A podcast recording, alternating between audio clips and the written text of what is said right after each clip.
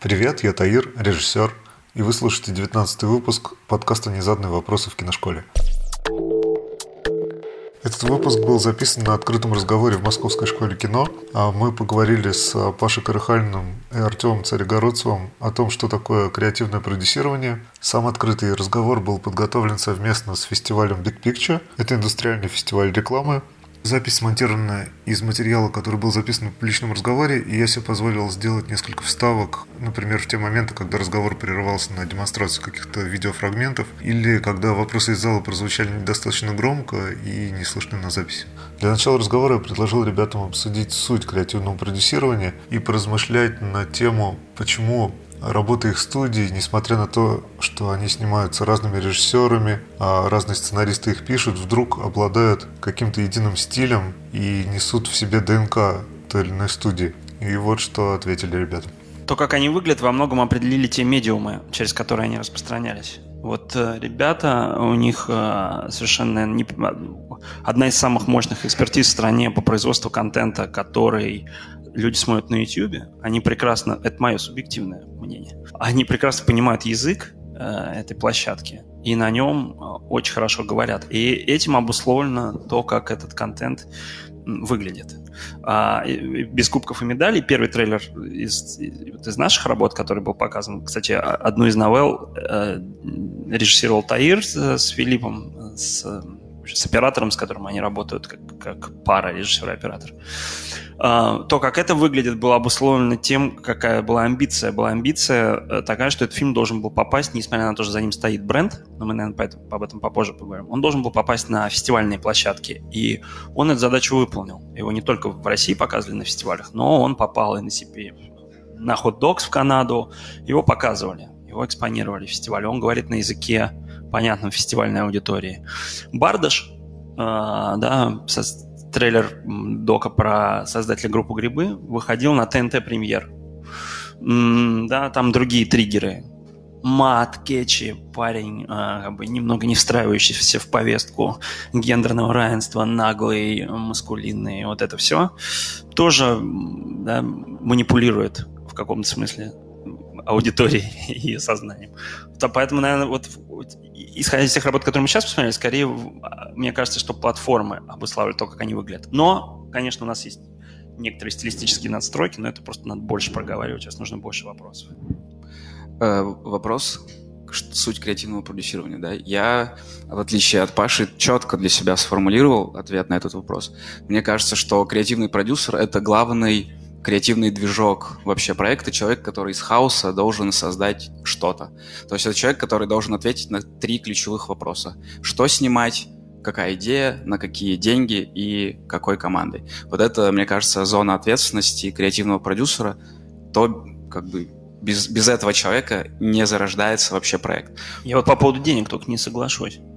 А, ну, ты счастливый человек, Паша все-таки креативный продюсер, если это креативный продюсер, да, который mm-hmm. отвечает на вопрос, что снимать и в чем идея, mm-hmm. я думаю, что если он еще при этом отвечает за деньги, то это просто хороший продюсер. Я вот поэтому и задаю вопрос, а в чем, почему креативный? Просто продюсер этим всем должен заниматься. Может быть, но вот в нашей, например, э, конкретной специализации мы занимаемся брендированным контентом, мы снимаем все эти истории только при поддержке брендов. Э, у нас нет пока проектов, снятых там на деньги фонда кино или каких-то цифровых площадок. Мы снимаем все на деньги крупных брендов. И креативный продюсер — это в нашем конкретно специализированном случае это человек, который является мостиком между теми людьми, которые дают эти деньги, человек, который может продать идею, придумать идею так, чтобы она, с одной стороны, развлекала зрителей, для того, чтобы зрители искренне хотели это смотреть, лайкать, шерить, комментировать, им было интересно, с другой стороны, чтобы эта идея отвечала запросам бренда. И вот э, именно в брендированном контенте сложилось такое новое, новое понятие креативного продюсирования, быть вот этим связующим звеном между двумя совершенно разными сущностями, которые до этого вообще никак друг с другом не взаимодействовали. Это клиент, это маркетинговая корпорация какая-нибудь большая, там, Samsung, МТС, я не знаю, ком, ну, компания, которая там живет по своим бюрократическим законам. И конечный зритель на YouTube, который пишет там свои комментарии, там, первый нах и все такое. Э, то есть это совсем другая сторона баррикады. И очень важно быть вот этим, как бы, этой прослойкой креативной, подстилкой. Вот мне этого не хотелось никогда. А, так, а, а, я так понимаю, что здесь есть разница в подходе. То есть а, к вам всегда приходят люди, которые говорят, вот что-то у нас а, какой-то МТС, что-то надо с ним сделать, и давайте-ка что-то придумаем. А у вас а, это происходит, наверное, не так. Если, я вообще, вот, я завидую Артему, он говорит, он для себя ответил на все вопросы. Я чем дольше живу, тем вообще для себя ни на какие вопросы ответить не могу. Я вот как бы наоборот хаос начинаю принимать. У нас все происходит. Я вообще иногда ничего не понимаю про то, что мы делаем и куда мы идем. И мне в этом комфортно происходить. Я как только начинаю строить какие-то системы, то есть какие-то системы построены, они работают. Вот это, кстати, касается производства. Вот производству нужны системы. Нужны люди, ответственные за деньги. Мне нельзя деньги в руки давать, я идиот. Я ну, все разбазарю просто в этом смысле, да. А, а вот ха, как бы креатив это хаос, да, ну как там, на какие вопросы можно ответить? Не знаю, я думаю, что ты лукаешь немного. Вы отвечаете все на какие-то вопросы до того, как вы начинаете работать, а когда вы это делаете, я думаю, у вас там вот так вот штормит. Не, на самом деле у меня вообще другая, как бы другой подход к креативу. Мне как раз важно этот хаос структурировать максимально. Мне э, как раз вот эти все подходы очень креативных, творческих людей, типа, когда придет вдохновение, не придет вдохновение, мне это вообще все не подходит. У нас э, э, креативные мышцы, мне кажется, это такие же мышцы, как любые другие физические мышцы. То есть я точно знаю, что мы будем работать две недели, разрабатывать идею какое-то количество времени. Я точно знаю, что у нас будет определенное количество классных заходов, мы точно с этим справимся в определенные сроки, в определенные дни и так далее. То есть вот этот хаос, как раз который был на заре зебры, когда мы начинали пять лет назад, я максимально пытаюсь его структурировать, потому что мне кажется, что это все но это, мне кажется, тоже субъективно. Каждому комфортно в какой-то своей среде. Вот мы каждый день работаем над тем, чтобы уйти от всего этого творческого беспорядка, а наоборот, прийти к тому, что сценарист — это вроде бы очень там творческая работа, но у него есть конкретные сроки, конкретная структура, э, в которой мы обсуждаем вместе ее создаем. Сколько дней тратится на research, сколько дней тратится на эпизодник, на синопсис, на диалоги. Все это максимально хочется прояснить и двигаться по понятной системе. Вот, поэтому я здесь как-то не так не чувствую, что это должен быть хаос, и от него максимально уйти. Ну, нет, пытаюсь. с хаосом как надо управляться, безусловно, нельзя его просто отпустить. Сразу батл начался. Да, да, да. Это же, ну, драма. драма. Да, да. А, ну да, ну да, ну класс. А, Согласен. А, а бывает, бывает ли такое, что у вас есть проект в разработке, работали, работали, работали, и потом вдруг ты понимаешь, что качество контента не, не соответствует, например, твоим требованиям, требованиям чего-то, и просто проект отстреливается, и он там замораживается, останавливается, переформатируется. Не знаю, можно ли сейчас про это говорить? Можно, да, смотря какой, который идет. Если у тебя есть какие-то еще другие примеры такого, где ты отменял проект, который запущен? Ты про, ты про поток сейчас говоришь? Да, можно говорить, я думаю, можно. А можешь рассказать про эту ситуацию, потому что на, на моих глазах произошла... Э, се, поток — это сериал. Э, и в процессе разработки сериала была серия, которую снимали уже в Ну, началось, значит. Я хотел выглядеть таким хаос, как бы сейчас все выяснится, что на самом деле происходит. Скажи. Фаш, фашизм структуры. Ну, да, как бы э, на самом деле, конечно, во всем этом хаосе как бы голову... То есть мне нравится, мне нравится хаотичность каких-то процессов, мне нравится отпускать, но головы я не теряю все равно. Понимаете, хаос... Э, когда ты сам инвестируешь в проект, и тебе все равно, собственно, да, ты ни перед кем не несешь ответственность. Ты можешь себе позволить хаос, который не закончится никогда. Но когда появляется ответственность перед третьими лицами, твой хаос будет ограничен очень формальными причинами по итогу, дедлайнами, деньгами и всем остальным. Есть вот э, поток, документальный сериал о таких разных ярких, надо очень полярных явлениях в музыкальной индустрии современной российской – мы сделали пилот про Юру Бардыша и готовим сезон к этой осени для ТНТ премьер. И действительно мы разрабатывали долго серию, мы сняли часть контента, мы потратили свои деньги. Я, мы до, долго пытались как бы и, и так, и это как бы выстроить из нее нарратив, и в какой-то момент я просто понял, что она не встраивается в рамку. Это интересно, это может стать фестивальным документальным фильмом, деньги, которые мы потратили, нам не вернут, они просто сгорят, но нет. Лучше как бы от этого отказаться, отрезать это сейчас, чем, чем это получится чем-то, чем, чем получится что-то, что не встраивается в, в общий замысел. Ну, такое, да, просто учишься. Просто, когда к тебе приходит уже клиент с конкретной идеей, ты так не можешь сделать, получается. Ну, это зависит от отношений с клиентом. Клиент приходит с конкретной идеей? Ну, то есть, если ты уже в разработке, ты понимаешь, что вот сценарист должен за две недели сделать сценарий, а режиссер должен что-то произвести. И вдруг в, в ходе производства ты понимаешь, что этот контент не соответствует, например, твоим внутренним критериям. Были Нет, ли у тебя такие случаи? Нет, конечно, не бывает. Быва- бывали случаи, когда я, например, смотрел э, черновой монтаж последнего рейва, последней серии, и у меня депрессия прям была. Мы, ну, я посмотрел черновую сборку, я понял, что вообще ничего не работает. Это последняя серия, у нас уже на канале 150 тысяч фанатов, которые требуют этого контента, они там спрашивают, когда выйдет последняя серия. Я смотрю черновую сборку и понимаю, что все, что мы закладывали в течение сезона, все крючки, все арки, персонажи, ничего не сработало. И мы на неделю с режиссером, с авторской группой просто отложили проект и, ну, в общем, ничего не делали.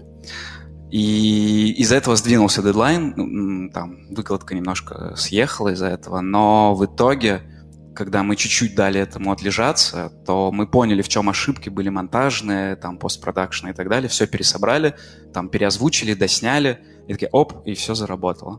То есть бывали такие случаи, когда тяжело в этом в этой ситуации, но чтобы мы так вот совсем отменяли или не выкладывали серию, у нас такого не было. Как э, минимизировать свои риски, если вообще возможно на этапе производства препродакшена, пока еще не начали ничего снимать? Я же правильно понимаю, что препродакшн стоит дешевле намного, чем, чем съемки? Это, кре- это вообще креативная сторона? Это тоже зависит от площадки, от, от, э, ну, от конфигурации. Здесь нету, мне кажется, не будет однозначного ответа. Вот когда есть клиент, да, когда это делается под бренд, это одна история. Это надо обсуждать или там, ну, я сейчас по- о рекламе отдельный разговор. Когда вот вы с площадками, это новая реальность, да, в которой мы живем. А, классно продавать площадкам разработку до производства. Давайте мы, давайте мы с вами договоримся, наш первый коммитмент будет разработка. Мы разработаем. Ну, собственно, как и с сериалами бывает с игровыми, да, покупают, заказывают, ты приносишь пилот написанный и, скажем, марку сезона. Тебе говорят, супер, очень интересно. Давайте, э, там, могут сказать, давайте снимем пилот. Закажут у тебя. Давайте. Или могут сказать, давайте напишем марку сезона. Вот мне, например, это больше нравится. У тебя заказывают арку, потом они смотрят, они говорят, мы не сможем это выпустить. Пока мы живем в России, в нашей реальности, мы это не выпустим. Окей, а у вас есть в договоре пункт, что вы тогда можете права на то, что вы разработали, выкупить обратно за меньшие, например, деньги, чем те, что вам заплатили. Они не готовы, но, возможно, готов кто-то другой. Вы нашли, кто готов, выкупили это обратно, пошли делать. Но вы хитро заключаете контракт, да? У вас есть такой пункт, что можно выкупить. Это, это, это просто, это на самом деле не такой хитрый пункт для вот работы со своей платформой. Я понимаю, что с брендом это не работает. Вы знаете, мы сейчас что-то прозарабатываем, а потом вы свой запуск вот этой своей новой Вот, трубки Вместо, вместо МТС Билайна. гнущийся кругом, да, и тариф елочка отложите на 2022 год. Они, Нет, ребят, идите-ка вы. Так, наверное, будет по итогу. Это, это просто вопрос. А с рекламой, ну, блин, я не знаю, тут, а, тут Артем, наверное, лучше расскажет, как это происходит. Вот Да нет здесь действительно никакого универсального ответа, просто, как Паша сказал в начале, продакшн — это такой процесс, когда хочется все настолько детально продумать заранее на этапе препродакшн. И здесь, э, по моему опыту, бывает, что не сходятся какие-то вещи. Например, э, у нас так было, что не сходился бюджет и режиссер, например. То есть нам очень хотело- хотелось с определенным режимом поработать, но этот режиссер, например, мыслит в определенной парадигме, только очень дорогих проектов, к примеру. А бюджет производственный меньше тем, ш- тем, как думает этот режиссер. Это супер, я даже историю потом одну расскажу. И вот когда какие-то элементы в проекте не сходятся, только, то есть очень важно, чтобы, ну вот я как креативный продюсер, который не, я не погружаюсь детально в производственную разработку, в смету и так далее, для меня важно, чтобы сошлись несколько главных элементов. Креативная идея, режиссер под эту креативную идею и э, производственный бюджет. И если где-то что-то с чем-то не совпало, то часто все идет плохо, в общем. Режиссер, бюджет, э, замысел и молиться после этого. Вот, наверное, это ключевой ответ. Когда ты планируешь так крупноблочно проект, держишь в голове, очень важно, чтобы вот эти основные пункты, они друг с другом в гармонии жили. Потому что если что-то с чем-то в конфликте, то это все всплывет на уровне продакшена, и все это тяжело может быть. Какая история, Паша? Ну, история была много лет назад, и я, кстати, писал креатив для этого ролика тоже. Я придумал, знаете, ну, кто кино смотрит, тут есть такой Рой Андерсон, шведский режиссер. У него такие как бы отстраденные скандинавские комедии. Там Не Уэс Андерсон, да? Не Уэс, а Рой Андерсон, да. У него есть в каком-то, в каком-то фильме там, типа, очередная абсурдная сцена, человек лежит, у него нога застряла в вагоне. Вот как поезд подъехал, он лежит, и все вокруг собрались, 20 человек, и стоят, он воет, а, и они стоят, обсуждают. Надо было дверь как-то подпинуть. Ну, короче, там такой консилиум, все обсуждают, что надо было делать, и никто ему как бы не может помочь. Мы придумали по этому референсу там для одного приложения тоже иди, там человек тонет, и все стоят и пиздят на берегу, как бы, как вот, ну, как же такое могло случиться, да, надо было вот это, нечего вообще здесь гулять, как бы, а давайте соберем, значит, ну вот это все. Простая история, простой референс, один кадр. И именитый режиссер, назовем его X, режиссер, я думаю, вот классно, назовем. Он говорит, да, это интересно. Я думаю, вау, мы сейчас поработаем с этим режиссером, он уже столько рекламы снял. Он говорит, ну, я почитал креатив, слушай, все понятно, референс понятно. Ну, я бы все-таки, может, немножко раскадровал, буквально пару кадров, раз, два, три, я говорю, ну зачем? Там, ну вот как бы, ну там просто, там важно вот как бы вот, ну все-таки подойдут эти люди, как они смотрят, как он тонет, хорошо бы укрупниться. Ну буквально пара кадров, я говорю, окей, в итоге это 36 кадров, кран телескопический, клянусь, это вот не байка, просто адский ад, как бы. Две смены, пленка 35 миллиметров, вообще не то, что это должно было получиться, и он сдает монтаж, и монтаж 2.15. 2.15, ну, типа 2 минуты 15 секунд. Я говорю, это, ну, как бы, это 30 секунд в, кинотеатре, мы же обсуждали. Он говорит, нет, эту историю невозможно рассказать за 2.15. Хронометраж этой истории 2.15. Вот она раз... Ну, как бы, это же история, блядь кинорежиссер, как бы за твои деньги, ну, вот это все, да, все, кто работает в агентствах и вообще с этим сталкивались, продюсеры, вот это вот, как бы, все это смешно, пока это не произошло с тобой. Это бывает. А, к слову, о режиссерах а, и, соответственно, как, как они подбираются, как вы их ищете конкретно, как... Э, э, вот я режиссер, у вас, наверное, есть разработка, в какой момент я подключаюсь? Но тут зависит, о, о каком проекте речь Сейчас, идет. Давай, давай на конкретных примерах. Э, э, уже даже люди спрашивают о разработках сериалов угу. «Миллионер с Балашихи» или «Последний рейв». Тут лучше сам выбери. И, да. конечно, интересно потом, наверное, перейдем. Но, но вот что касается брендированного контента, не рекламных проектов, сейчас не говорим про рекламу классическую, где тритменты, пять режиссеров, тритменты пишут тендер, там клиент в итоге выбирает это не все понятно, неинтересно. На контентных проектах э, чаще всего мы знаем, кто будет режиссером, еще в момент того, когда мы идею продаем. То есть, когда мы придумали «Миллионер из Балашихи», я уже э, на, на уровне синопсиса знал, что один режиссер только в России, ну, как мне кажется, может это снять. Это Никита Тамаров, человек, который понимает такой кринжовый и странный юмор, который, ну, мыслит, как мы. Э, я понимаю, что никакой тритмент здесь не нужен, никакой другой режиссер мне не подходит. Я сразу звоню своему другу режиссеру, говорю, вот есть такая идея, будем делать. Он говорит, да, давай, погнали. И все. И уже я тогда иду к клиенту и говорю, нам надо столько-то денег, вот такая идея, вот этот режиссер будет. И в отличие от рекламного проекта, когда клиент часто свое мнение может высказать по режиссеру, там, посмотреть, он любит повыбирать, почитать тритменты, здесь мы не даем клиенту никогда такой опции. Мы говорим, вы нам доверяете, мы сделаем контент, который зрители будут смотреть на YouTube. Мы в этом эксперты. И только этот режиссер будет это снимать. Поэтому здесь чаще не стоит такого вопроса «кто?». Всегда мы знаем. И уже. последний рейв то же самое. Последний рейв то же самое, да. Тоже так же было. И если бы, допустим, э, не, у меня была однажды ситуация тогда, когда не смог снимать режиссер, которого я очень хотел.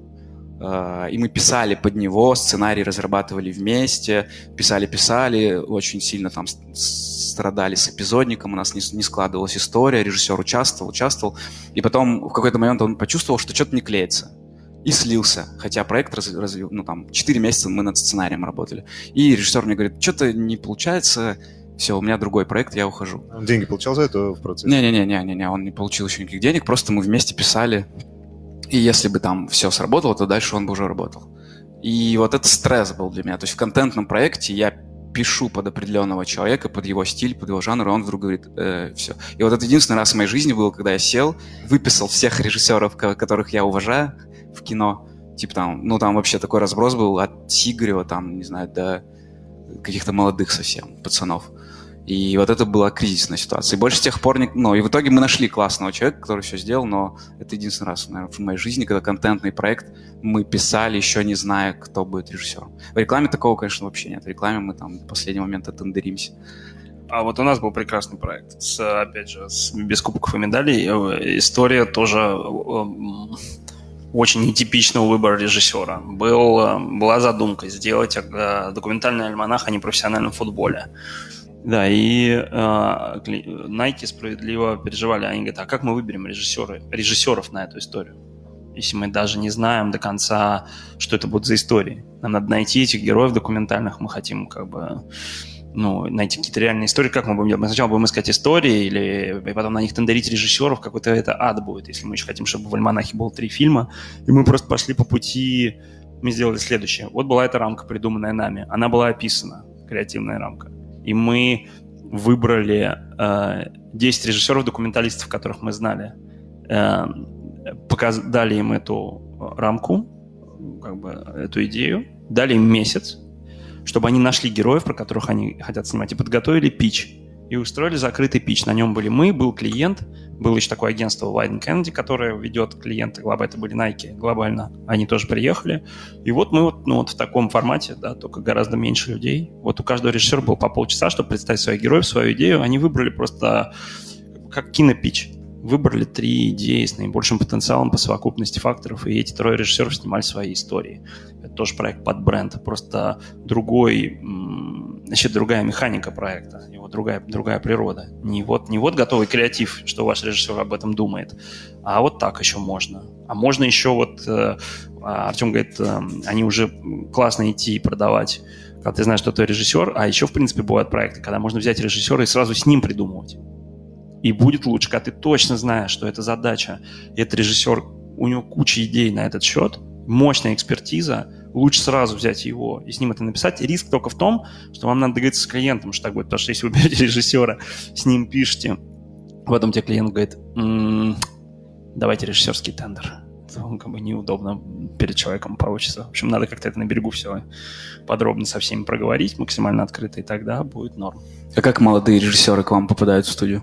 Приходят, мы дигаем постоянно. Э, в общем, по-всякому попадают. Опять же, зависит от того, они приходят с разными еще... За разным приходят. Кто-то приходит и говорит, я, я крутой режиссер, я хочу снимать рекламу, которую вы снимаете. А, понятно. Ты идешь в эту коробочку. А кто-то приходит и говорит, я вообще не хочу нахер снимать рекламу. Я думаю, как бы классно, когда бывает, мне деньги нужны. А вообще-то я хотел бы клип Лени Федорова снять. Это реальная история. И вот она сейчас монтируется. Да, ого, говоришь ты. Ладно. Они говорят, ну денег у нас нет. Но есть немножко у Лени, вот немножко у Сельянова, и еще нужно вот столько. Давайте делать. Давайте, конечно. Нам тоже нравится Леня Федоров. И так ты знакомишься с режиссерами. И с Леней Федоровым. И с Леней Федоровым выпиваешь, да, что, конечно, опыт. One lifetime experience. Как говорят наши западные коллеги. Ну, вы крутые, открытые чуваки. К нам, конечно, мы более закрытая студия в этом плане. К нам молодые режиссеры в контент не знаю, если только мы сами найдем этого молодого режиссера, если мы что-то увидим, вот так я думаю. Не, не, часто смотри, спрашивают. Важно, что тут мы не рискуем. Это наш инвестиционный mm-hmm. проект, mm-hmm. считай. Если бы они пришли и сказали, мы очень классные ребята, что у вас там за новый мегафон прилетел?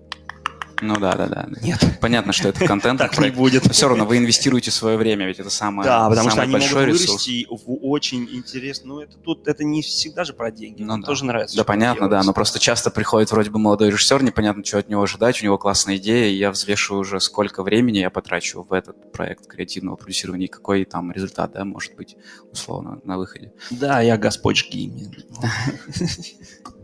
Шансов, я так понимаю, мало.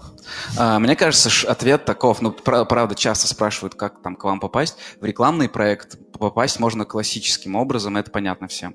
Как попасть в контентный проект, я думаю, только если мы вас сами найдем. Наверное, такая правда. Если вы что-то крутое сделали, там, я не знаю, в Инстаграме, в Ютубе у себя, если вы классный пранк сняли. Вот, например, кейс вообще. Вот сейчас мы э, продали впервые в своей истории э, пранк то есть это будет настоящий честный ну, розыгрыш э, клиенту. Это такая будет смешная вирусная реклама. Мы всегда пранков держались в стороне, потому что это всегда лажа, получается, всегда в итоге актеры, а не настоящие люди. Все это всегда наиграно и очень сложный жанр. Актеры изображают настоящую жизнь. Да, да, да, всегда это такая херня. И мы это никогда не делали, и тут придумали, как это сделать честно, ну, по-настоящему, с настоящими людьми, как подстраховаться в случае, если не будет получаться дубль, дубль, дубль и так далее.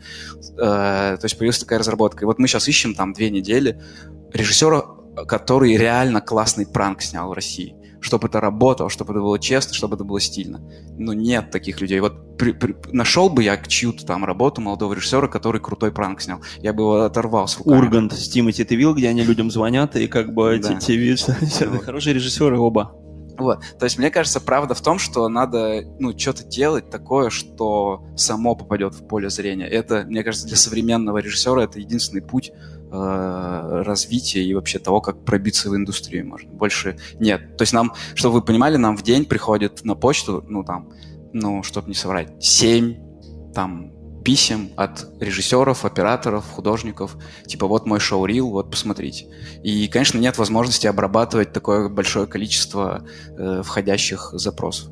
Поэтому мы не успеваем все смотреть, там все это раскладывать по полочкам. Но когда мы сами активно ищем, и хоп, кто-то мне кидает ссылку, вау, смотри, кто-то наконец-то смог снять пранк. Я такой, а, круто, наконец-то есть талантливый человек. И уже тогда мы сами обратим внимание на него. Вопрос, от которого вы прям с самого начала попытались сказать, это не мое, не мое. Тем не менее, креативные идеи — это такие идеи, которые влияют на бабки, ну, прям в первую очередь. Приходит режиссер и говорит, мне надо 20 смен на Мальдивах, и потом подводную лодку, ну, не знаю, что угодно, э, в Африку съездить, снять э, работу на студии. Я не открестился, мне кажется, это реально важно. Паша говорит, что открестился, на самом деле я знаю, что ну, он... Я не понял просто. Э, вопрос про, про структуру денег. Когда появляются деньги, когда появляется расчет, когда мы просто про разные проекты говорим абсолютно вообще, по-моему. Мы, давайте тогда просто вообще началось с чего? Креативное продюсирование. Я, блядь, не понимаю, что такое. Ну, честно, да. Есть продюсеры, как бы, крутые продюсеры, они креативные априори, потому что во что ты деньги собрался вкладывать, с чего ты взял, что это будет работать, как бы. Ты продюсер, ты отвечаешь за деньги, но при этом ты контролируешь то, что, как бы, происходит. Если ты просто линейный продюсер производственный, это другое. Ты просто идешь и, как бы, собираешь команду. Это не то же. Если ты продюсер, ты отвечаешь за, за идею. Ты креативный по умолчанию. Просто не понимаю, в чем смысл приставки креативный, а какой он еще может быть. Я не открещиваюсь ничего, да. Деньги появляются, деньги появляются в зависимости от проекта. Когда приходят люди с творческим, они хотят клип Федорова снимать, деньги появляются из твоего кармана, блядь, потому что ты хочешь увидеть, как это случится, потому что никому, кроме тебя и этих режиссеров, возможно, это уже не нужно. Кто такой Леня Федоров, кто его знает, сейчас не скриптонит, ну, как бы, а когда, как бы, ты делаешь брендированный контент, деньги сразу появляются, вот они лежат, как бы, и надо разобраться, как их заработать, часть из этих денег, сделать что-то классное, чтобы потом были еще деньги. Ну, давай о чем, просто о, каких, о каком типе проектов мы говорим. Ну, я так понимаю, что... Я не против денег. Мы в любом случае говорим э, и о таких, о, таких проектах, потому что если, э, если мы начнем говорить о проектах, которые, в которые студия сама инвестирует, у тебя просто таких проектов нету, да, и как бы по-другому быть не может. Пока. Есть, есть. А, то есть, э, то есть у вас есть проекты, в которые вы сами инвестируете, которые выращиваете и потом пытаетесь продать? Но последний год мы сделали несколько, разрабатываем сейчас несколько таких проектов. Просто так вышло, что, например, «Миллионер из Балашихи» — это был проект, сделанный на деньги бренда. Но когда мы его сделали и поняли, что этот герой всем интересен, а, и он дальше может жить. Сейчас мы пишем полный метр «Миллионер из Балашихи», то есть это будет уже другая история, просто с Богданом Кандуровым, главным героем. И мы инвестируем в разработку э, свои деньги. То есть это будет уже проект без бренда, это будет полный метр. Но при этом ты сейчас уже понимаешь, сколько этот проект стоит. Ну, пока супер крупноблочный, еще, конечно, даже сценарий написан, еще эпизодник. Я примерно понимаю, какого класса это должен быть проект, что это мокюментари, что это будет дешевое производство, что это стилизация под влог будет. Я понимаю, что мне не нужно будет на него 200 миллионов в продакшене. Я понимаю, где примерно я эти деньги получу, кто может инвестировать в студию, которая делает свой первый полный метр, кому это может быть интересно. То есть этот план я держу в голове, конечно, но в плане сколько конкретно там миллионов будет потрачено на производство, я пока не понимаю.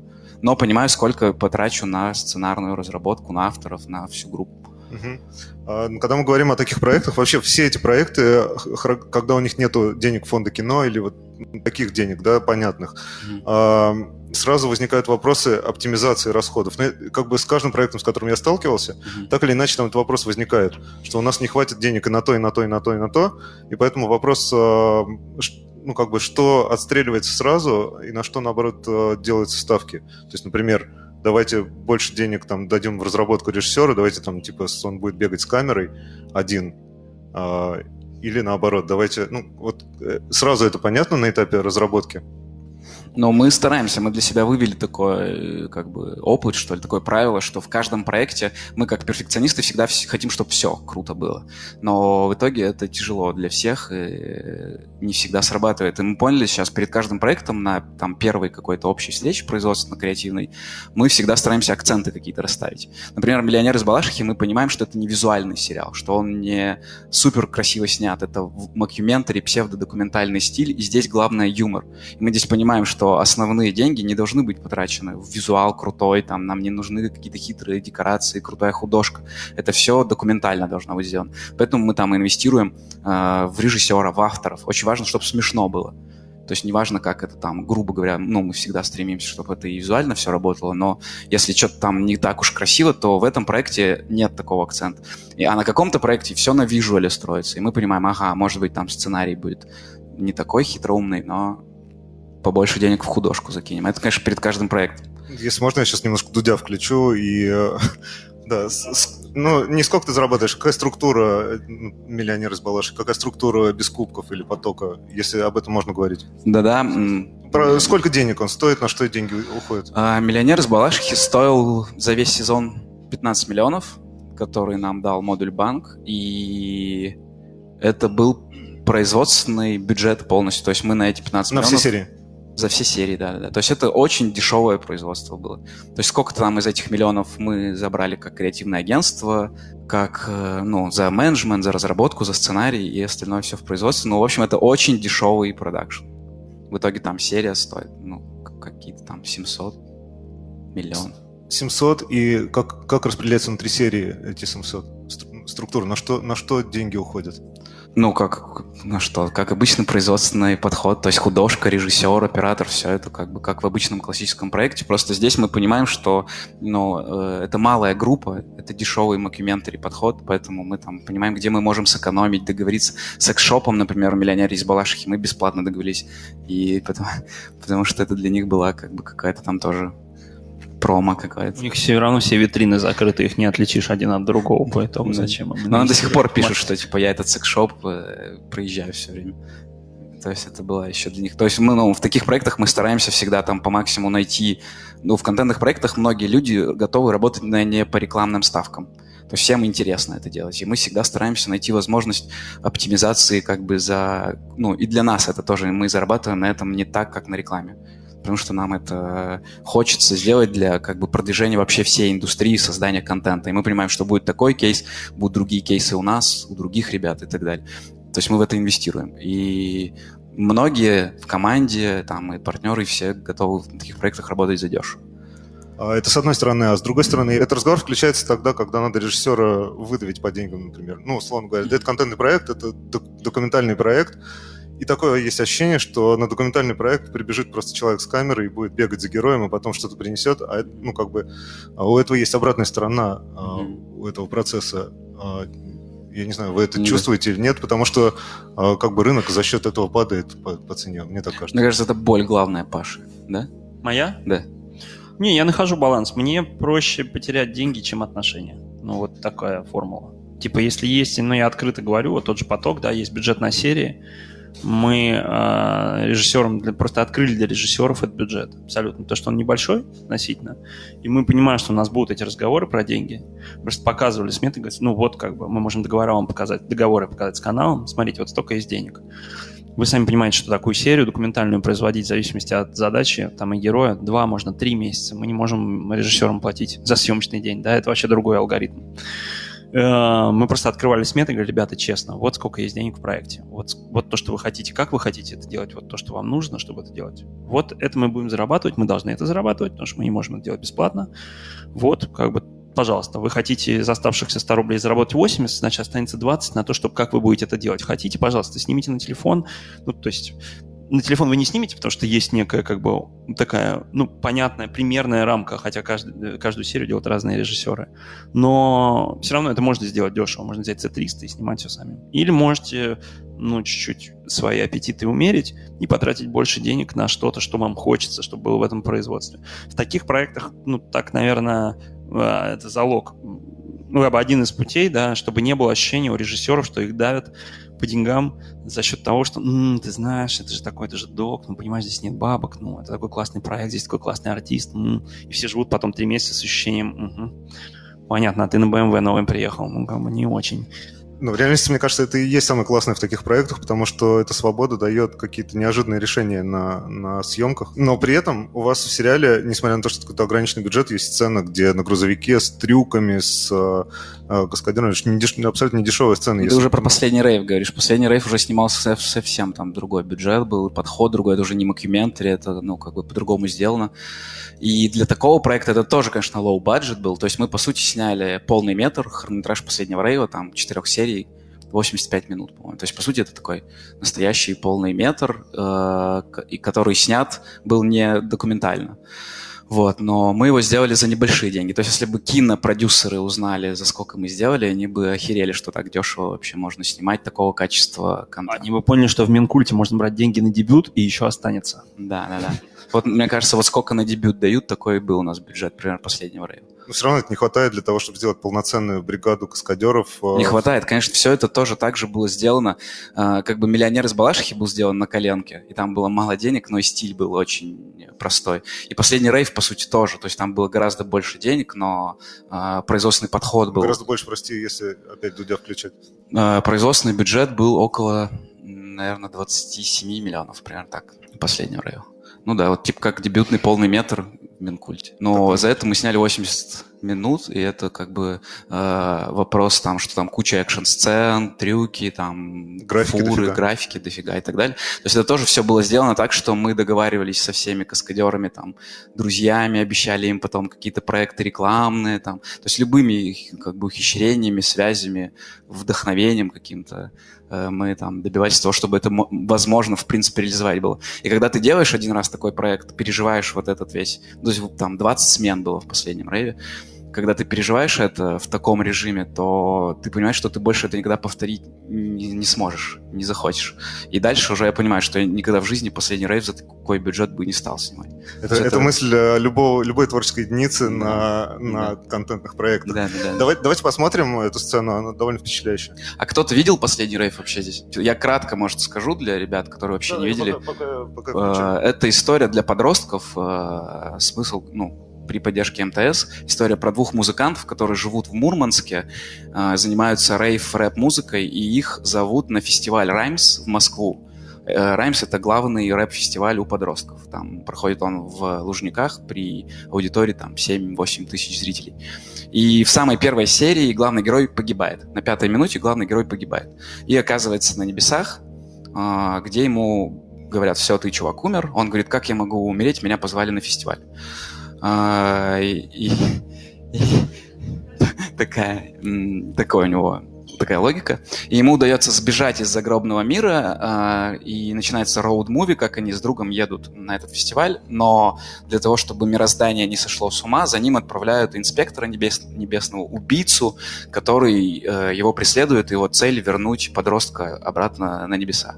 И как он действует, этот инспектор небесный? Сейчас он... вы, э, прости, сейчас вы представляете, да, как этот э, сценарий пичется в МТС? Да, да, да. Да, примерно, кстати, так и пичилось. Просто на уровне идеи, синопсиса и все. И этот чувак, который их преследует, как он действует? Он гипнотизирует других людей, которым пацаны сделали какую-то гадость, какое-то зло. Он гипнотизирует этих людей, чтобы они э, захотели их убить. Вот такая предыстория, чтобы вы поняли, как эта сейчас сцена будет работать. В этом месте мы показали работу Zebra Hero. А вы можете найти материал по ссылке в описании к этому подкасту. Посмотрите этот кусок, и вы сможете дальше вернуться к прослушиванию разговора. К вопросу о production value. Здесь прям, прям все, все сложно. И каскадеры, пластические гримы, летающие камеры, Татьяна Буланова. Самая дорогая часть этой сцены. Трек Татьяны Булановой, знаете, сколько стоит? 130 тысяч рублей по карте. Но представляете, вот эта задача для креативного продюсера. Э, мы узнаем, что мы эту сцену придумали сразу по Татьяну Буланову. Нам кажется, что только по Татьяну Буланову работает эта сцена. И она изначально так написана была, так придумана, так снята, и мы ее в монтаж поставили, и потом там, наконец, там первое музыкальное издательство отвечает нам на запрос о правах, и мы такие 130 тысяч рублей. А когда ты находишься в проекте, где тебе каждые 10 тысяч рублей, ну, важны, ты можешь там э, там еще дубль каскадера купить, например, а, то ты задумаешься. Но мы в этой сцене поняли, только Татьяна Буланова за любые деньги. Иначе, Иначе не сработает. Заплатили, конечно. А, а что, что делает Production Value в, док, в доке? Док, ну, смотря какой док, опять же. Есть док фестивальный, ну, как бы вообще такой, типа, магистральная повестка документального кино, фестивального, в общем, большого, она вообще не занимается языком. Оно про доступ. Вот есть у человека и, и как бы технологическая революция, как, как, как этой индустрии коснулась как ни, как ни одной другой. Вот э, на фестивалях есть какие-то совершенно невероятные истории, снятые людьми, которые вообще не то что в киношколах не учились, они просто вот как бы вот теперь есть телефон или есть как бы маленькая камера, есть доступ к какой-то уникальной истории, которую никто бы никогда не услышал, если бы не как бы теперь делать кино нельзя было. Нельзя было просто снять контент вот так на телефон. А, так что Production Value это, ну, как бы сказать, антитеза, да, такой магистральный док. Другое дело, док, сериал какой-нибудь Don't Fuck With Cats на Netflix, там важно, да, а, все-таки как бы классный саунд-дизайн, атмосфера, хорошая музыка, как бы, ну, это такой микс дока, да, и развлекательного контента. Ты сидишь, и тебя катают на эмоциональных качелях. Вау, страшно, вау, невероятно ужас, какой-то драматический поворот. Ну, как бы это такой крутой детектив, да, который сделан на основе документального материала. Там, ну что делает Production Value? Ну, вот, вот я, кстати, в сериале, который я сейчас упомянул, меня очень впечатлила музыка и звук, как бы, как там были сделаны. Ну, а так, ну, интервью, футаж, архивы, собственно. Ну, Production Value не, не сложно сказать. А ты об этом думаешь, когда ты в, а, продюсируешь какой-то проект? Как, как повышать его? Ну, вот мы сознательно, вот когда мы делали поток, мы понимали, что это, ну, сейчас делаем поток, и мы понимаем, как делался бардаш, мы понимаем, что это будет выходить на площадке, где, ну, это ТНТ. Да, окей, ТНТ в интернете, но это ТНТ им не надо как бы язык э, фестивального кино на Докфесте пытаться продать, потому что люди просто не будут это смотреть, они это выключат. Поэтому там все эти штуки, клиповый монтаж, какие-то части клипов, ну, как бы более такой, более поп, да, оптика. А, если вы ты понимаешь, о чем я говорю? Я не знаю, или не очень понятно. Более зрительская, да, вот как бы. Задача была сделать э, эти истории, их можно рассказать как угодно. Из одних архивов или просто на телефон все снять. Но есть видение того, что это надо делать более зрительским, чтобы зритель просто не, не одурел да, от того, что ему показывают. Ну, а, а у тебя какие есть инструменты, э, как у продюсера сделать кино более зрительским? Документальное? Ну, слушай, их много. А, ну, во-первых, как бы, конечно, здесь мощная история – это оператор. Операторы-документалисты – это очень, ну, как бы, это миллион разных вариантов того, как можно снять одно и то же. Конечно, язык, да, то, как работает камера, это супер важно. Супер важно. И э, в первую очередь, когда мы думали об этом, в первую очередь мы стали думать об операторах. Вот. Ну, а дальше, фон... конечно, как бы музыка, да, это важно для зрительского контента, потому что, ну, здесь априори как бы история крутится вокруг э, персоналити и музыки популярной. Это уже такие как бы два важных якоря, да, две важных составляющих. Ну и выбрать как бы визуальный язык, который просто не оттолкнет, потому что язык такого фестивального документального кино, он оттолкнет, мне кажется, зрителя на ТНТ-премьер сразу.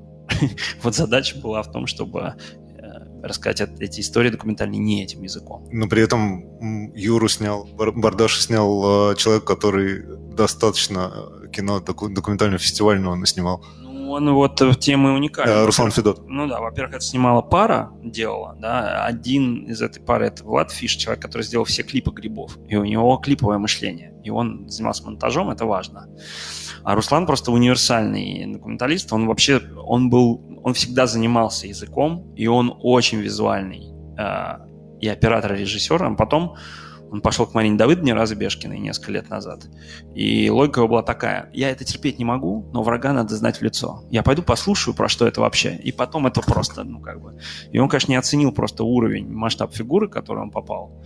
И он крепко переклинивал на два года после этого. Все, это вообще, это Vimeo, это чушь, это для детей, эти клипы, это бред вообще. Культурой надо заниматься.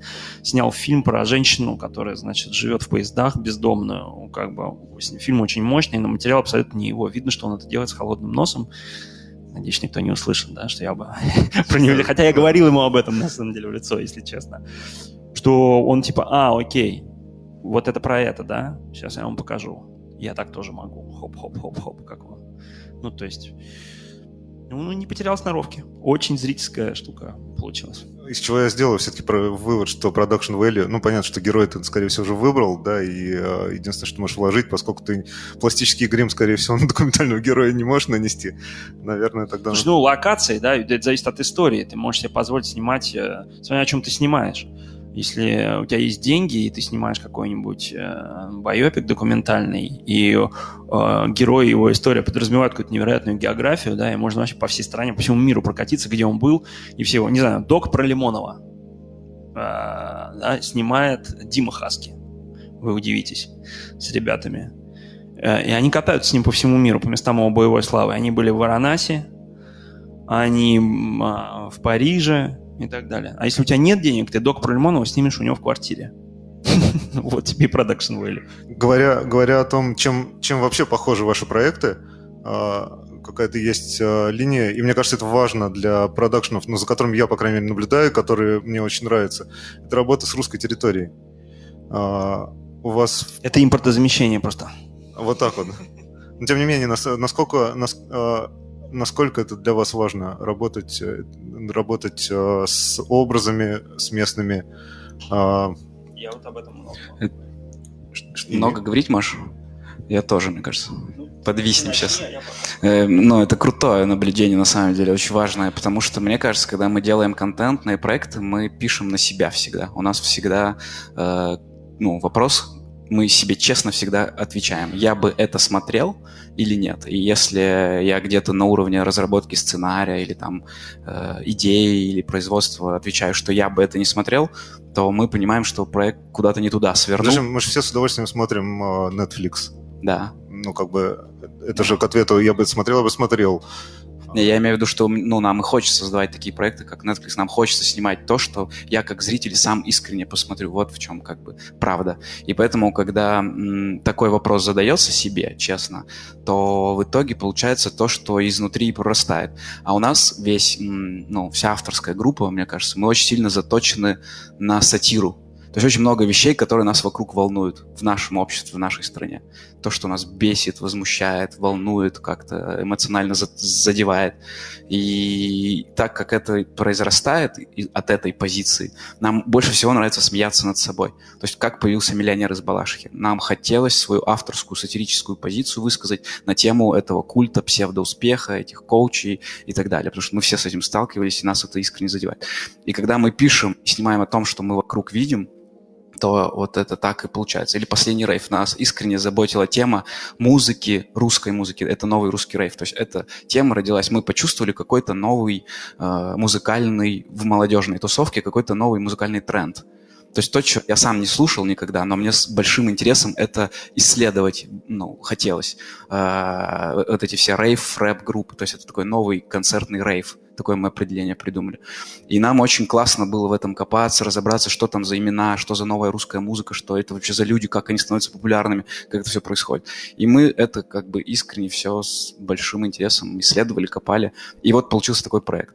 То есть это всегда, ну, если это честно, это всегда изнутри. А то, что тебя волнует, это то, что вокруг происходит. А мы на эту тему разговаривали и с вами, мне кажется, в том числе. Значит, мне кажется, что у этого э, глубже корни, у этого разворота, если я правильно понял вопрос, то вот э, вы, ребята, как бы делаете что-то про здесь сейчас, да, про тот контекст, который нас окружает. Вот была большая, у нас был большой в студии разговор про фестиваль «Боль», и его успех. Знаете же, да, наверное, такой фестиваль? Вот чем связан успех как бы, фестиваля «Боль». Пять лет назад, да, первый фестиваль «Боль» его просто смыл дождем, там было 100 человек, группа «Соломенный енот», нет, не «Соломенный енот», там вообще какой-то, ну, как бы группа с названиями я даже не вспомню сейчас, да, но это как был какой-то трэш между собойчик за помойкой, и все над этим угорали, над Степой Казаряном, говорит, что за идиот вообще, где он нашел этих абраганов, кто вообще это слушает, кто туда ходит. А до этого и пикник афиши как бы был таким большим и модным, да. А мне кажется, что причины этого как бы они глубже, они в такой социокультурной какой-то лежат плоскости. Вот там до известных событий, э, там 12 года в том числе. А, мы жили как, да? не хочется сказать, чтобы это пафосно не звучало, как мы жили. Ну вот фестиваль «Пикник Афиш», про что он, да?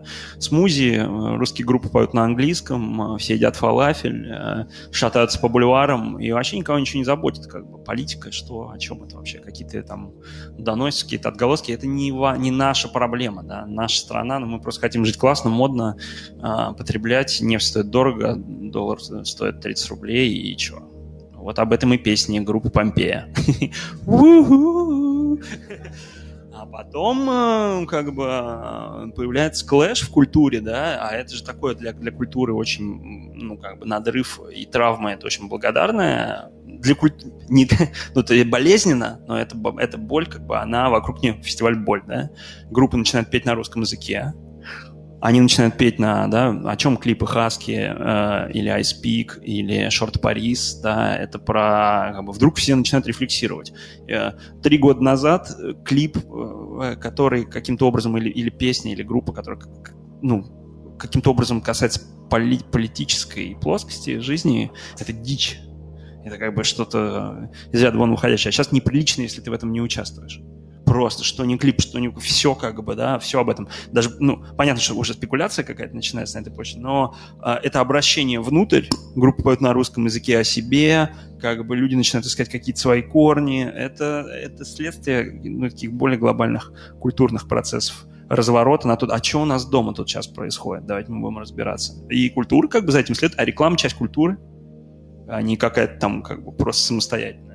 Ну, на это есть запрос, или это вы такие бодрые пытаетесь? Нет, я думаю, что это просто мы, может быть, уже на самом деле не такие молодые, мы просто к моменту, когда этот запрос созрел, мы уже успели набрать какой-то вес, и просто мы делаем проекты, которые видно. А я думаю, что люди, которые моложе нас, и которые они придут сейчас, их студии появятся, да, заметные, мне кажется, они просто естественным образом как бы в этом будут существовать. Хотя я могу заблуждаться, но мне кажется, это так. Тут неожиданным образом э, вопрос э, в, в канал. Можно ли спросить про сложности с клипом «Шорт Парис», через который прошли стереотактик?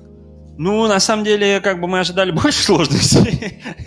ну, как же, то есть предполагали, что могут быть какие-то, да. Самые большие сложности произошли внутри команды все переруг... ну как не, мы, у нас не принято ругаться внутри, но мы, как бы вся вся студия, а это немало людей, разбилась на два лагеря. Э, для кого-то это было абсолютно неприемлемой спекуляцией, манипулятивной вообще. И, а для кого-то это было просто, ну вот, внутри был мощный клэш. А так-то из внешне, ну, какие-то эти классические из Петербурга, там есть объединения, которые написали так, всех, кто это делал и кто это пел, значит, всех к ответственности, этих на Алтай, значит, тех с киркой там лед ковырять, все удалить, вычистить, ну, как бы... ну и в итоге просто бан там 18 плюс и там дисклеймер вот этот на YouTube, что да нет, особых сложностей не было.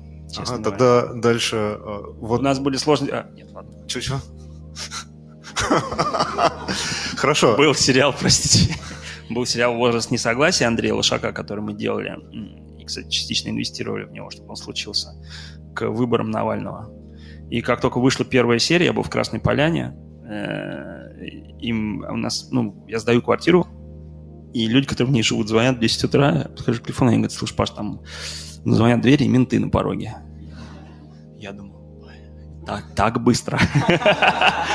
Я побелел, честно говоря. Вышел, значит, я говорю, сейчас перезвоню. Думаю, так, ну, блин, докатились. Значит, звоню, я говорю, ну, открывай, чего поговорил, ищет твоего отца. Что, что, что? Ну, ищет твоего отца вообще по каким-то... Нет, нет, у меня папа вообще никак не завязан с криминалом, но что-то когда-то там работал в компании, по которой шло какое-то расследование. В общем, короче. Приняли всю съемочную группу вместе да, да, да. Только выходит серия, такой, все, запустился сериал, на 10 утра менты пришли в квартиру. Класс. Собственно, продолжая вопрос про русскую территорию, при том, что вы работаете на русской территории, мы все снимаем на русской территории, но есть запрос у брендов часто не быть в трэше. Ну, он прямо так и звучит. То есть русская территория — это трэш сразу. Да, потому что, потому что есть такая ассоциация дурацкая. Мне она дико не нравится, потому что, на, наоборот, э, я с этим образом люблю работать и, и внимательно к нему отношусь, но есть образ, что ли, или клише восприятия, э, что, ну, ну, не может, э, там, условно говоря, не может там на где-то в деревне человек носить там хорошую одежду. Не знаю, что это все будет выглядеть э, отстойно, еще как-то. В реальности вопрос интеграции брендов. Как вы это делаете? Как, э, как при всем при этом быть на российской территории интегрировать аккуратно бренды, насколько... насколько... Так это от бренда зависит. Есть бренды, которые лапша Ролтон, да, им все равно как люди выглядят и что они носят, как бы в деревне, в России. Им, как бы коммуникация их не касается каких-то таких, тон, ну, как бы, э, таких культурных кодов, ориентированных на модную молодежь, а к нам там приходят к людям помоложе. Хорошо, у тебя кейс, Google. у тебя кейс, э, да, Google, Nike, Nike. А, и, и все равно это про эту территорию, все равно это про как бы низовые образы, не, не вот эти вот э, характерные спортсмены, которые побеждают и все. Ты снимаешь сериал о непрограммном футболе и с брендом Nike. Как это работает? А, ну, тут они за нас все и определили. Они когда выбирали для себя как бы территорию, э, на которой они будут работать, да, вот эта история родом из коробки, это же не мы начали. Они эту территорию уже сами для себя определили мы им не, не, ну, не принесли, не сказали, знаете, там ребята так будут выглядеть. Ну, немного странно, они выпивают, бьют татуировки на лице, наркотики употребляют. Они, они как бы все это, ну, стрит-футбол, да, что это? Вот, это? вот это первая новелла, которую Тим делал, про, как они назывались, Zulu Warriors. Но это они эту территорию очертили. Мы просто сказали, да, мы можем с этой территории поговорить. Мы с этой, мы знаем, как бы, что это такое. Мы на этом, мы сами часть той культуры, к которой вы обратились. Мы, да, мы, мы понимаем, как это выглядит и знаем, как с этим работать. То есть этим занимаемся не мы, все-таки это стратеги, наверное, да, и в агентствах и определяют эти территории, ищут их, субкультурные в том числе. Я вообще, если честно говоря, не слышал такого э, в контентных проектах именно, потому что, например, когда мы делали МТС, у нас, наоборот, было исследование про поколение Z, которое сделали МТС, Google, э, и там говорилось о том, что 80% подростков поколения Z наоборот, любят все русское, уважают русскую культуру, это снова в моде, кириллица в моде, русская музыка в моде. То есть, наоборот, нет такого, что там, типа, вот то, что Паша говорил, этот свич произошел очень серьезно, то есть сейчас совсем другая, мне, другой контекст, мне кажется. Предлагаю посмотреть э, рекламную интеграцию. МТС? МТС и Nike. Давай. Тут надо, наверное, сказать, что как это вообще происходит. Наверное, мы сначала посмотрим МТС, потом, если ты скажешь про Nike, э, ну, посмотрим Nike. Ну, да, Мне хочется давай. просто небольшое да. Э, предисловие сказать. То есть дело в том, что мы сделали сериал МТС, и там вообще нет бренда МТС в течение четырех серий, кроме логотипа в конце. И за весь сериал есть одна только интеграция МТС в самом конце. И нам кажется, что это классно очень сработало и прогрессивно, потому что люди вообще не думали, это был не брендированный канал, бренд нигде не говорил, пользуйтесь услугами МТС и так далее. И только в самом конце, когда люди полюбили сериал, у нас там накопилось 170 тысяч подписчиков, там куча фанатов, которые респектуют этим героям, следят за историей и так далее, они накопили эти эмоции, и только в конце появился МТС и говорит, ребята, вот этот весь кайф, за которым вы следили месяц, это мы вам дали и в этот момент э, не происходит классического рекламного отторжения, типа мне что-то впаривают, а наоборот у зрителей появляется уважение к бренду. Они говорят, вау, спасибо, МТС классный, там, классный сериал, спасибо, что вы это сняли, спасибо, что это сделали. И у нас под четвертой серией, когда мы закончили проект, 37 э, или 38 тысяч комментариев в духе э, «Спасибо, красавчики, МТС, дайте второй сезон». То есть вот, и мы хотим показать вам сейчас эту интеграцию, за весь как бы сезон вот одна сцена. Капец, конечно, у нас стрип мощный был. Ага. А прикинь, про нас сериал снимут. Кому вообще интересно снимать сериал про такого долбана, как ты? Да хз, ну, какую-нибудь компанию. МТС, например. И зачем это МТС? Ну, что подростки респектнули. Не, братан, МТС точно не нужен. Наоборот, им бы это идеально влетело. Ну, смотри, Наша группа называется «Моя тетя сука». Ну. А теперь оставь только первые буквы. МТС. Видишь? Идеально. Как же ты много базаришь. Да. Ну вот, одна интеграция, она стебная, самая ироничная. Типа мы не говорим там прямо, мы МТС, там, скажите нам спасибо. Мы как бы ржем над собой как будто бы герои немножко сходят с ума и начинают думать, что вся их жизнь срежиссирована. Это сериал какого-то большого бренда. На этом месте мы посмотрели эпизод из «Альманаха без кубков и медалей». Вы сможете посмотреть этот эпизод, ссылка есть в описании к подкасту. Про интеграцию ты хотел поговорить? Да, потому что ее тут нету. Ее тут нету. Но тут как бы... Ну, это... В этом смысле эти проекты нельзя сравнить, наверное, потому что у нас э, Nike сразу сказали, когда они посмотрели монтаж, и это обсуждалось вообще заранее, они говорили, что как бы, ребята, надо быть готовыми к тому, что э, может получиться фильм, мы его посмотрим, мы вам, конечно, заплатим, но он не выйдет. Да, ну, как бы мы его не можем выпустить. И ну, фильм вышел, все окей, но с самого начала было понятно, что это не, не будет Nike представляет. Очень много, что есть в этом фильме, они себе как бренд позволить не могут. Поэтому в самом конце, в конце титров есть скромное, как бы, э, создано при поддержке Nike. То есть э, таким образом это маркируется, что это, это документальный фильм, э, это как бы единица э, контента, документального кино, который просто поддержал бренд, а не бренд представляет, как бы, да, он не позиционируется через это, потому что там есть, ну, много всего, с чем... вот история, которую вы снимали как раз с девочками, она как раз, скорее всего, ближе всего по духу к бренду. Наверное, они могли бы про нее сказать, что Nike представляет, а, как бы про такую эмансипацию. Это девочки э, во Владикавказе, женская футбольная команда, которая понятно, да, в каком живут контексте. И, и ну, ребята с этим очень тонко поработали. Э, место женщины на кухне, а не на футбольном поле, да, и как женщины, эти девчонки классные, развенчивают. Этот, этот миф выносят, на самом деле, эту бойкую команду пацанов, честно, 5-4 в конце. Но у нас не было задачи сделать интеграцию. То есть задача была сделать э, э, документальный фильм. Но это сработало именно вот судя по тому, какой комментарий ты получил к вашей новелле последней. Да, ну то есть у нас э, весь вышло так, что весь Владикавказ вдруг ходит в Найке. Ну так получилось. Да, единственный человек, который в кадре в Адидасе, это я, я просто не успел отбежать из кадра, когда оператор сделал... А, если ты про это говоришь, да, нас, нас не просили вообще ни, как бы, ни специально никакие коллекции, ни кроссовки, последние, ничего. Была единственная просьба, ребят, ну, как бы, все равно, вы понимаете, это делается на наши деньги. Пожалуйста, можно по возможности избежать, как бы, Адидаса или Рибок, как бы, крупно в кадре, а так let it be, да. Ну и вот Владикавказ носит Nike. А потом выяснилось, оказывается, что Nike не делает э, для борцов одежду, и все борцы в Адидасе ходят. Там, ну, там есть классные сцены с борцами, там на это не, вообще не обращаешь внимания. Да, ну вот это работает. Человек написал, вау, посмотрел документальный фильм, класс, только в конце понял, что меня развели, что это реклама Nike. Но нам почему это еще было, да, откуда это еще произрастало, что они говорят, мы хотим, у нас есть амбиции, чтобы фильм был на фестивалях.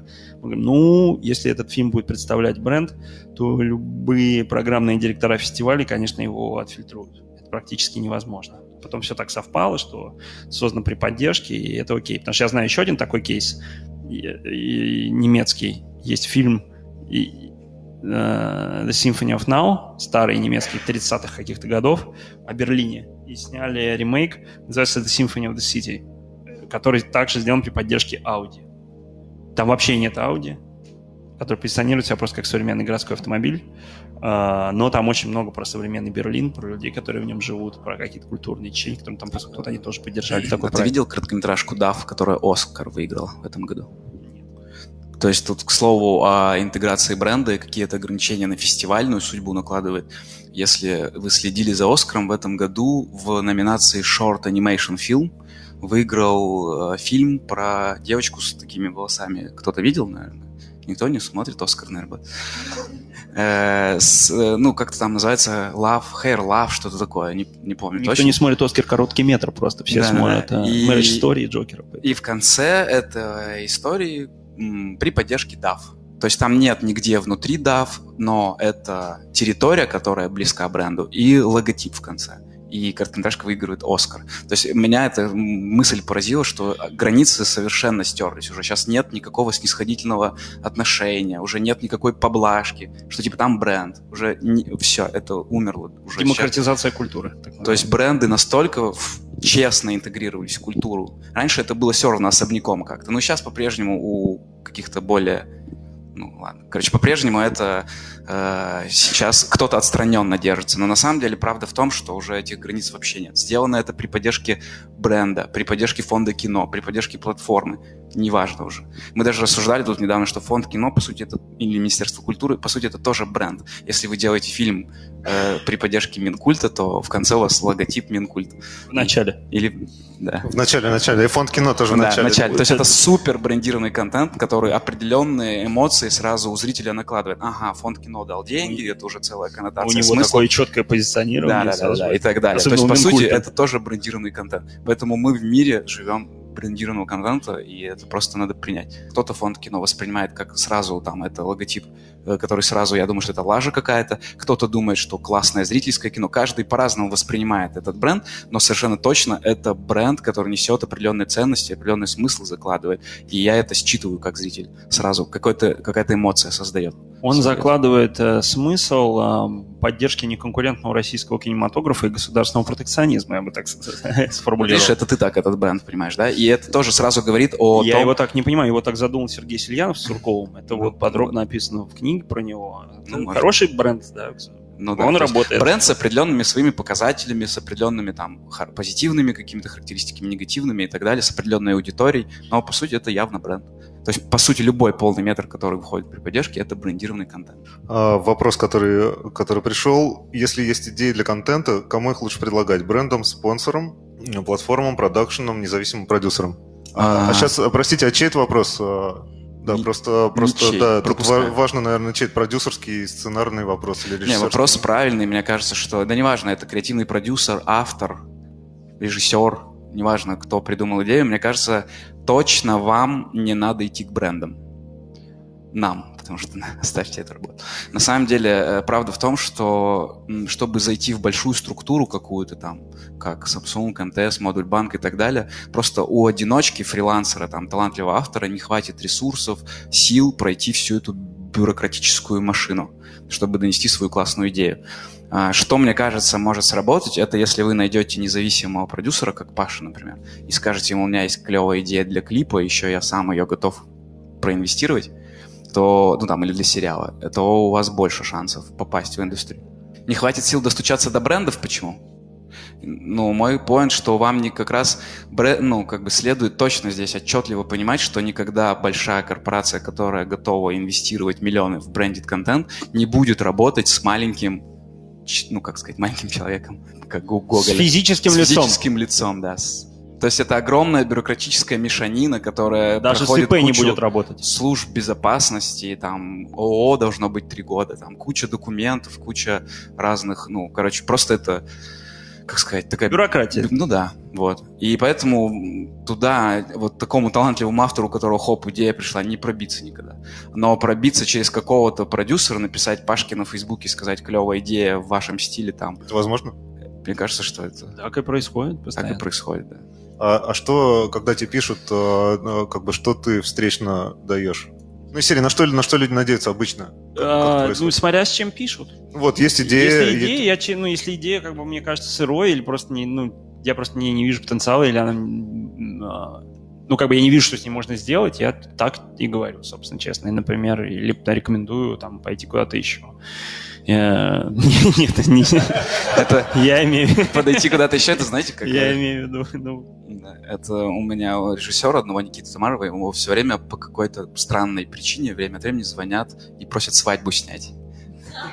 То есть это кинорежиссер там или очень ну, вот он как дорогой, раз рекомендует, понятно, куда пойти. дорогой рекламный режиссер. И он всегда говорит, извините, я сейчас занят, но позвоните Илюхе Аксенову. Это другой такой же талантливый режиссер. Талантливый режиссер, который снимает сериалы, кино. И вот он говорит, я сейчас не могу, но вот Илюха точно снимет. И Паша, когда ему приносят плохую идею, он говорит, я сейчас занят, но Артему позвоните. Не, нам просто попадают какие-то вещи, которые, ну, мы просто, например, не в состоянии поднять. Какой-то пич огромного фильма, при этом не разработанный, это заявка. Ну, что мне с ним делать? А- мы, а мы не наоборот- мейджор-продюсеры, мы не, понесем, не пойдем в фонд кино, таких денег своих у нас нет. Даже если идея обаятельная. Что-то мы просто проморгали в свое время. А может обозначить, что тебе наоборот интересно? Ой, ну, много всего. Честно говоря, я могу рассказать, как, как складывались вот э, раскрыть такую, как бы, да, небольшую закрыть, как складывались там какие-то отношения внутри в поиске каких-то новых идей э, за последний год. Мы, например, пошли к людям из медиа, потому что журналисты, э, ну, я не знаю, самые очевидные э, истории, которые на слуху, ну, вот есть там Роман Волобуев, Волобуев да, кинокритик, который стал снимать кино. Или есть эм, э, Роман Супер, тоже, да, как журналист, который снял полный метр про, про Децела документальный, и тоже он выходил на премьер. И как бы люди, которые работали в медиа, и, или сейчас, э, господи, как его зовут, кто писал юмориста? Идов. Идов, да, Михаил Идов, да. Тоже я сейчас был в Берлине, и он пичет идею сериала с Артемом Васильевым, большого, дорогого игрового сериала.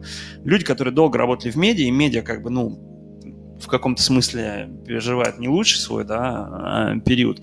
Люди, через которых проходили гигантские как бы, количество информации, они по инерции даже продолжают эти объемы информации обрабатывать, да, они разбираются в историях. Это люди, которые писали или по-прежнему пишут для различных изданий. Да. Вот мы пошли по этому пути, просто к знакомым людям из медиа, к журналистам, да, к авторам обратились, сказали, а какие есть идеи? Вот вообще хочется что-нибудь сделать. Вот так родился «Поток». Это Шурик Горбачев. Есть такой музыкальный журналист, он э, был главным редактором афиши, потом он просто там, он пишет для «Медузы», он работает лором Ипсом, неважно. И вот как бы он через неделю принес 20 форматов. Формат это как бы, вот смотрите, вот документальный сериал о музыке с такими героями, как бы примерно с, э, с такими историями, это один формат. Вот он 20 таких принес. Мы пошли к Юрию, Сапор, к Юрию, к Юрию Сапорыкину. Это еще как бы лонглист, который я не знаю, сколько лет нужен, чтобы все это произвести, продать. И... Ну, вот, пожалуйста. То есть, э, переводя это как бы ну, в ответ на твой вопрос, в принципе, если вы, э, если у вас есть идеи, лучше, конечно, их нести пакетом, присылать. Есть две-три идеи, как бы. Классно, чтобы они были разные, да, полярные в каком-то смысле. Можно так, можно и так. Вот есть идеи такого формата, есть идеи такого формата. Есть документальный полуметр, есть сериал, есть э, я не знаю, что еще. Сериал в Инстаграм. Классно видеть как бы вариативность. Сериал в ТикТок сейчас уже. Сериал в ТикТок. Поздно. Я, знаете, кстати, еще какую мысль здесь. А вопрос был именно про брендед контент, да? То есть человек интересует именно... Просто здесь поддержке... написана идея, но да, если ты можешь...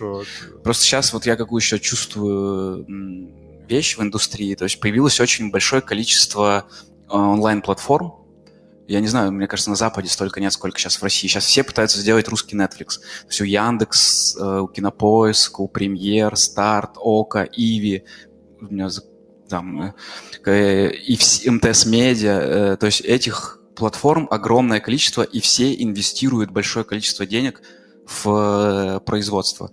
И нам постоянно, ну, все спрашивают, то есть мы много с кем общаемся, там какие-то обсуждаем идеи, и все время все спрашивают, а есть какие-нибудь заявки, а есть какие-то идеи, а вот мы хотим что-нибудь про подростков, а мы хотим там... Этот запрос от платформ? А, либо от платформ, либо от студий, которые производят для платформ. И это сейчас такой бешеный какой-то поток, что, мне кажется, автор с классной идеей... Ну вот я знаю, например, ну, без имен, вдруг я какую-то конфиденциальную информацию, есть одна большая продакшн-компания, которая для Первого канала, там, для ТНТ и для всех подряд онлайн-платформ снимает высокобюджетные сериалы, и просто автор, человек со стороны буквально прислал редактору свою заявку, она, ну, понравилась, ее взяли в разработку, автор сейчас пишет, уже там кастинг идет во все и, все, и так далее. То есть человек, ну, как бы, как бы это ни звучало, кинул на там инфо редакторс там что-то, свою прикольную идею, и их действительно читают, там целая служба редакторов сидит, они все это исследуют, читают, и что-то крутое сразу идет в производство. Потому что сейчас, я не знаю, этот, этот пузырь, он лопнуть когда-то. Например, у меня на айфоне там все приложения русские, я все время смотрю, что происходит. И фактически человеку невозможно столько контента смотреть. Я не знаю, что надо. Причем, ну, что говорят... у меня есть Netflix, Amazon еще и там и прочие запады. Как столько я должен потреблять? Я не понимаю. Но все сейчас это делают. То есть для нас с вами, с одной стороны, для авторов, для производителей это хорошее время, какое-то там продержится этот период, и потом это лопнет все, мне кажется, все обанкротятся и все такое. Но пока вы можете попробовать свою идею какую-то продвинуть. И освободиться снова немного времени с друзьями в бар сходить. Можно не все время в телефоне сидеть после этого. Но будет. по статистике говорят, что спрос гораздо выше, чем предложение. Ну вот это я надеюсь на это. Пользуйтесь, просто... пользуйтесь этим, это ну, правда да, так. Это правда а, так. Это, это кстати, уже автоматически ты ответил на один из вопросов, который пришел. А, есть а, дальше, дальше практические вопросы. Как вам попасть на работу? Начинающий продюсер. Присылайте нам на Hello Zebra свои, что-то о себе там. Мы все это читаем, все это правда. То есть нам очень много всего приходит, мы все читаем. если мы вдруг среди потока видим, э, что человек очень, ну, то есть если в человеке есть как бы искреннее осознание, что он занимается своим делом, мы можем по письму, там, по портфолио почему-то понять, что в нем есть какая-то страсть и есть какая-то осознанность, то этот человек с большой вероятностью может попасть на собеседование, как минимум.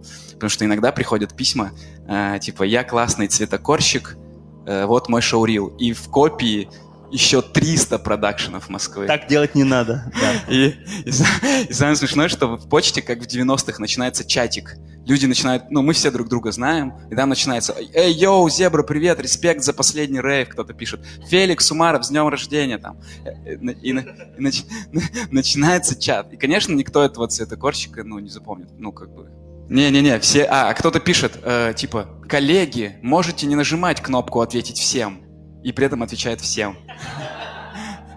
То есть там, ну, как бы, понятно, что, ну, все забыли уже, какой там шоурил у этого цветокорчика. То есть если, как бы, реально столько приходит неосознанных, плохо составленных писем, где человек просто явно на шару кинул, что это все сразу в спам улетает. Но как только мы можем зацепиться за действительно какую-то мысль светлую, то ну, человек легко войти в индустрию. Все всегда, мы постоянно ищем классных продюсеров на проекте, это большая нехватка.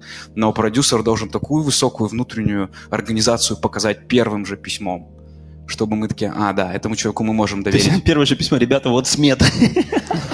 И тайминг. Да, например. Ну, какой проект? Подождите, давайте Это крутой был бы заход. В креатив один молодой автор попал к нам просто по каламбуру какому-то.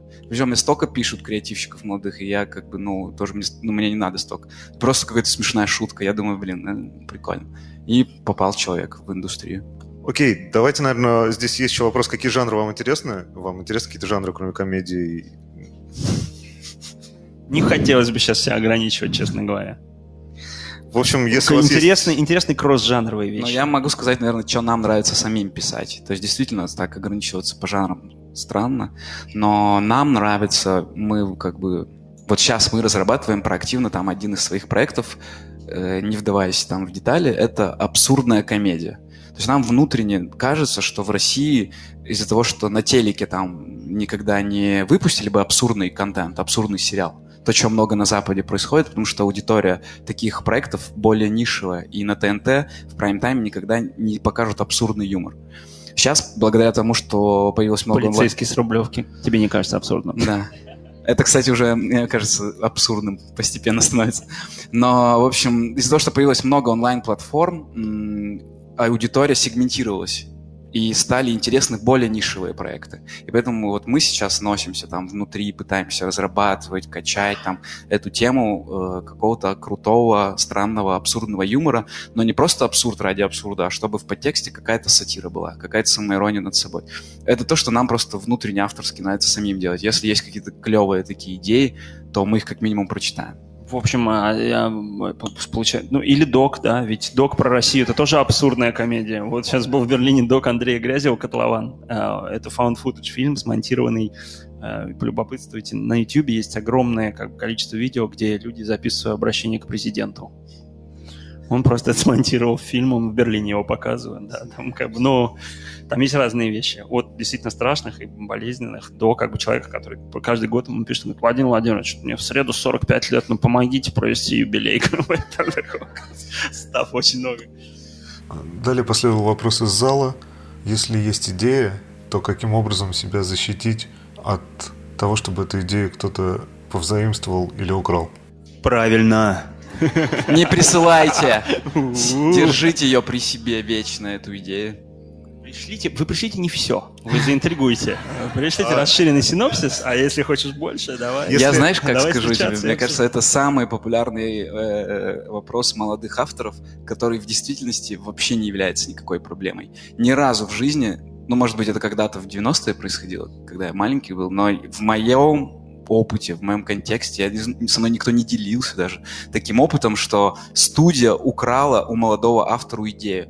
Если вы прислали классную идею, то студия э, будет счастлива сказать вам, наконец-то, господи, э, талантливый человек написал раз в месяц. Пожалуйста, приди к, нам, мы тебя обнимем, посадим здесь писать твой проект. И ты будешь ты, писать. И да, ты будешь его разрабатывать. И такая проблема. И, и, и все тебе, потом, да. и все тебе заботиться будут, понимаешь? Вот как на самом деле дела обстоят. А вот это все, ой, у меня идея, но слушай, Короче, не переживай.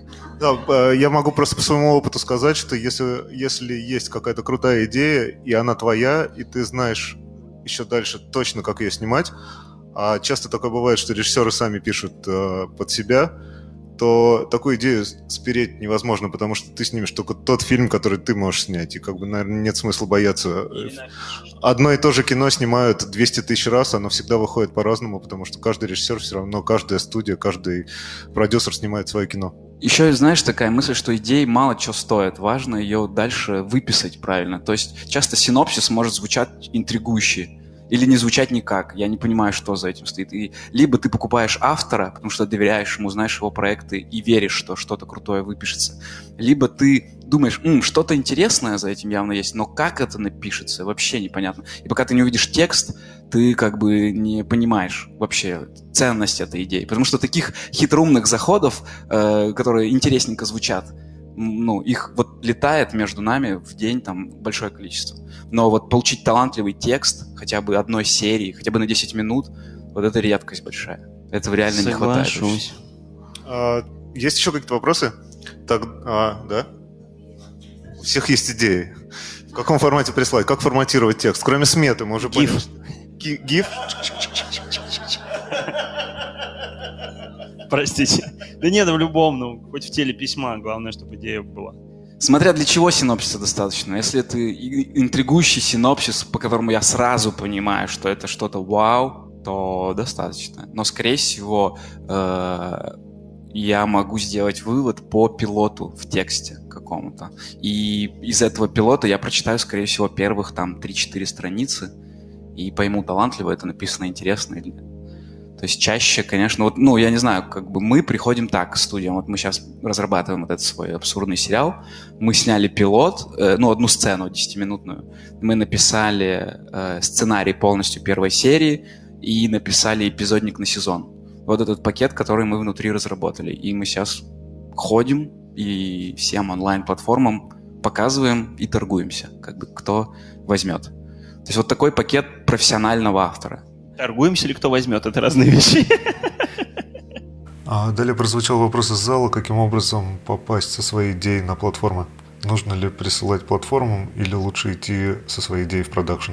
И так, и так сейчас работает. Они ищут, сами рыщут по рынку, и можно... Ну, сейчас, правда, можно в любую дверь зайти. Ну, это верно, вот Артем говорил, все-таки для компании, потому что платформа — это тоже бюрократическая машина, и важно там. Вот у нас так получилось, например, мы сделали «Миллионер из Балашихи», и все захотели второй сезон «Миллионер из Балашихи». У нас там Море ТВ, Премьер, Кинопоиск, Ока, все хотели второй сезон. Типа говорили, напишите для нас второй сезон. Э, А мы решили, ну там, думаем, в общем, пока. И когда за вами есть какой-то проект, то к вам много кто придет и спросит, а есть еще что-нибудь? А есть еще что-нибудь в этом же жанре? Или, может быть, есть еще что-то в том жанре, который интересует эту платформу? Если за вами пока ничего нет, то э, тогда вы можете прислать пилот, и его точно прочтут в любой кинокомпании. Сто процентов. С маленькими продакшенами работают ли? Это сложнее будет. Во-первых, у платформ есть внутренние продажи. Ну, то есть, понимаете, купить э, разработку, это там сценарную, даже у хороших дорогих сценаристов, это одни деньги. Запустить производство даже пилота, это вообще уже другие цифры. Если они запускают сезон, ну, будет определенный высокий контроль за производством с их стороны. То есть, либо это будут они производить, либо это будет продак, должен производить продакшн, который, ну, просто репутация на рынке, э, кредитная линия, которая может гарантировать фейлы и всякое вот это вступает уже ну да. это уже разговор бухгалтерии и юристов больше, чем креативщиков. Ну да, скорее всего, крупный, крупная компания не будет IP Production and Brothers. Но если IP Киньте, Production... киньте деньги на, на Сбер. Мы приступаем. Но если IP Production and Brothers уже снял хотя бы два хитовых проекта хотя бы на YouTube, то у, то у этого IP Production Brothers очень хорошие шансы поработать с самой крупной, с самой топовой площадкой. ИП «Братья Савди». А, а, Спасибо большое, что провели с нами этот вечер. А,